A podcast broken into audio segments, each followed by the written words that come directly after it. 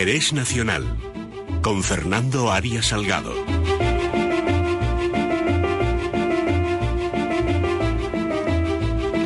Don Fernando Arias Salgado, muy buenos días. Muy buenos días, don Luis. ¿Está usted tan estupefacto como yo por la reunión de la ministra de Exteriores con ese señor de Gibraltar que dice que tiene un cargo allí? Mire, don Luis, es una afirmación que se queda corta, ¿verdad?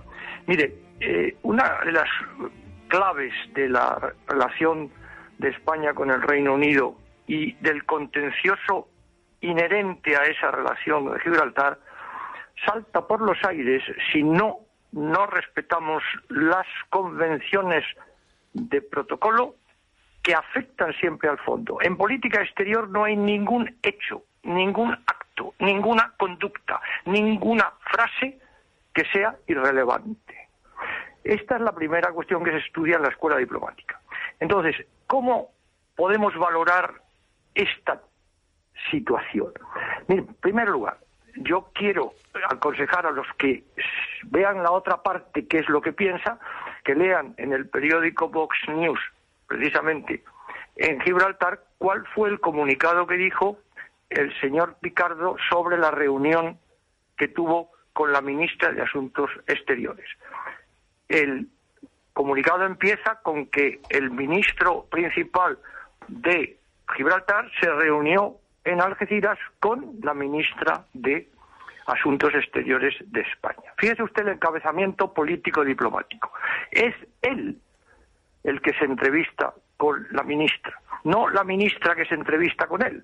Es decir, el planteamiento es yo soy el que inicia la relación y la otra parte la acepta. Eso es como lo presentan ellos en Gibraltar. Dicho esto, vamos al fondo de la cuestión.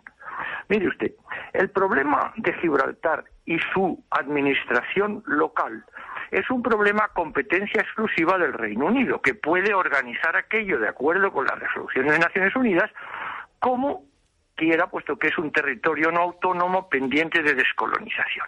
¿Cuál es la prueba de lo que le digo? Mire, han constituido un Consejo de Emergencia que por primera vez preside también el gobernador y lo que ellos llaman el ministro principal. Por primera vez.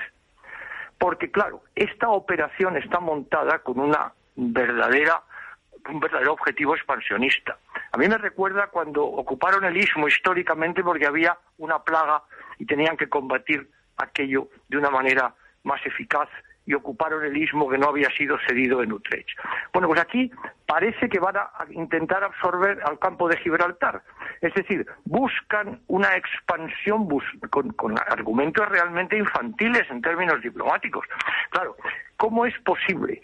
¿Cómo es posible que se justifique políticamente por parte del gobierno un encuentro de esta naturaleza que se hace público, porque todavía ha dicho es secreto, es secreto y se ha filtrado, que parece ser es lo que se intentó hacer cuando, según cuentan esas fuentes, el señor Borrell también se reunió. Pero claro, es distinto. Es que aquí se publica la foto por la parte española. Claro, eso ya comprenderá usted que es una contradicción en términos, ¿verdad? Y luego, el último tema, yo quería darle importancia a esto, que hemos hablado tantas cosas de esto muchas veces, don Luis, es que en este momento vamos a revalidar la importancia de la base naval de Gibraltar. Fíjese usted, se acaba de hacer un acuerdo entre los Estados Unidos y el Reino Unido para combatir a China.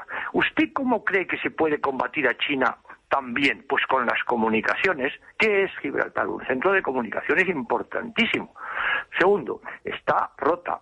Fíjese usted una alianza naval, Estados Unidos, eh, Reino Unido. Naturalmente, Gibraltar cobra una importancia especial. Y tercero, el Brexit.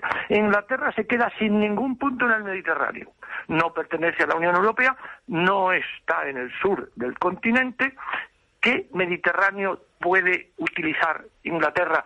Hablábamos el otro día del meridional con Turquía, del oriental con Turquía y del occidental con, con Gibraltar.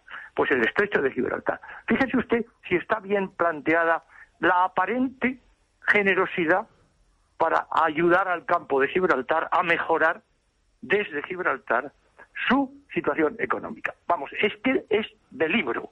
Claro, en ese sentido yo tengo que felicitar, porque acabo de leerlo, el, el, artículo de don José María Carrascal, amigo de muchos años en Nueva York. Claro, es que este es el planteamiento exacto que tendría que asumir el gobierno de España. Esto no va a pasar. Y entonces tener nosotros, naturalmente, un plan alternativo, que lo podemos tener perfectamente, invirtiendo los términos. Vamos nosotros a favorecer la prosperidad de la población de Gibraltar. De acuerdo con el Reino Unido, no, eso lo negociamos también con ellos y ya para eso existió la, oferta de cosoberanía. Pero vamos a hablar de las necesidades de la gente, pero nosotros, la propuesta es nuestra, no de ellos, tiene que ser nuestra. Este es el gran tema, que con esta aparente concesión, espero que solo sea aparente, de una reunión de este nivel, se corrige. Porque mire usted, el tratado que se hizo fiscal fue otro error histórico. No puede haber un tratado después de Utrecht cuando Utrecht ha sido derogado por la Carta de las Naciones Unidas que fuerza la descolonización de Gibraltar, por favor.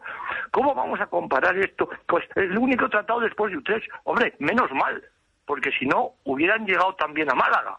Es decir, el problema de fondo aquí es qué orientación tiene este sentido negociador, ¿comprende? Claro, esto lo ven en las cancillerías europeas.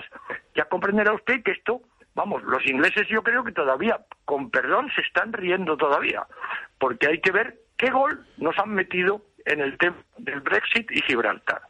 Claro, ahora viene Trump y viene la alianza con los Estados Unidos. Inglaterra se queda sin bases en el Mediterráneo, depende para todo de Estados Unidos. Claro, pues ya está, la alianza se vuelve a... ¿Y quién paga el pato otra vez? Pues hombre, ya sabemos quién lo paga.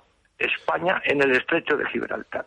Ya verá usted cómo no tardará mucho también en plantearse el tema de Ceuta y Melilla, porque ya la operación hay que terminarla, ¿verdad? Pero está, hay un gobierno bizcochable, pues hay que aprovechar. Exactamente, exactamente. Ustedes lo veis con la lógica normal de cualquier ser humano ilustrado, pues saca esa conclusión, ¿verdad?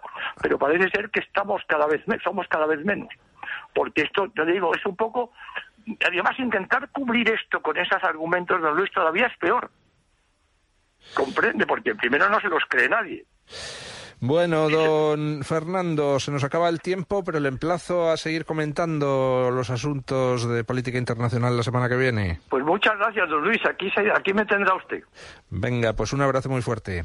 Un abrazo.